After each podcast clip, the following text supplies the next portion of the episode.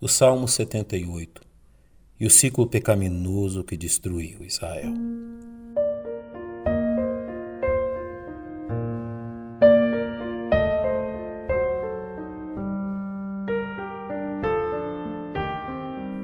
Após relembrar seu povo dos grandes feitos do Senhor a fim de livrá-los do cativeiro egípcio e de fazê-los possuir a terra prometida, Asaf volta a descrever a forma pecaminosa como a nação de Israel reagiu a tantas bênçãos por parte de Deus.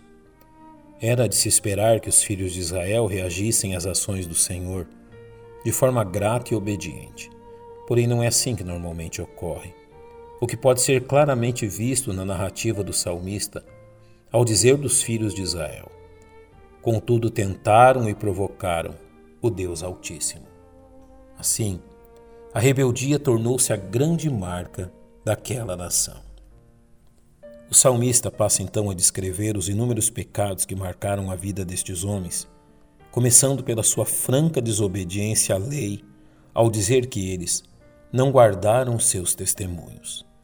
A expressão, mas retiraram-se para trás e portaram-se infielmente como seus pais, é uma referência ao fato de, ao invés de serem fiéis ao Senhor que os libertou, aquela geração voltou às práticas idólatras que marcaram a vida de seus pais, de forma que Asaf diz deles que viraram-se como um arco enganoso, ou seja, um instrumento que não apresentava condições de ser usado.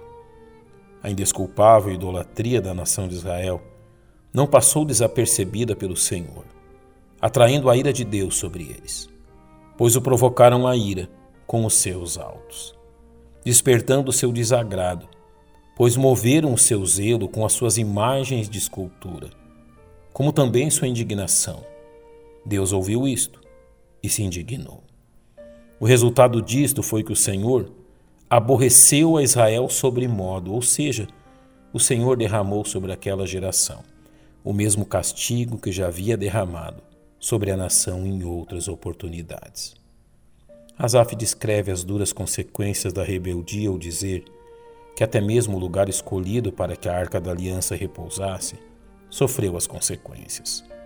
Por isso desamparou o tabernáculo em Siló, a tenda que estabeleceu entre os homens, relatando como naquela ocasião os filisteus tomaram a arca do Senhor e deu a sua força ao cativeiro e a sua glória à mão do inimigo.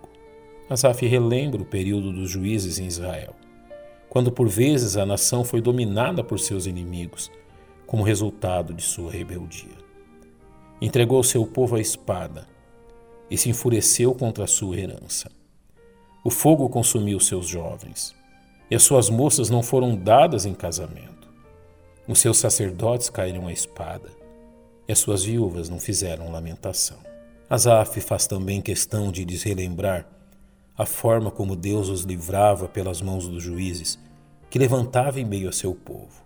Então o Senhor despertou como quem acaba de dormir, como um valente que se alegra com o vinho, e feriu seus adversários por trás e pô-los em perpétuo desprezo.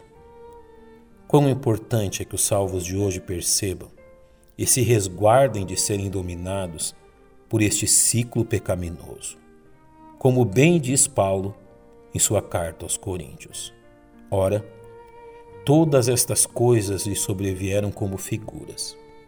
Estão escritas para aviso nosso, para quem já são chegados os fins dos séculos. Nos atentemos, pois, para a nossa condição.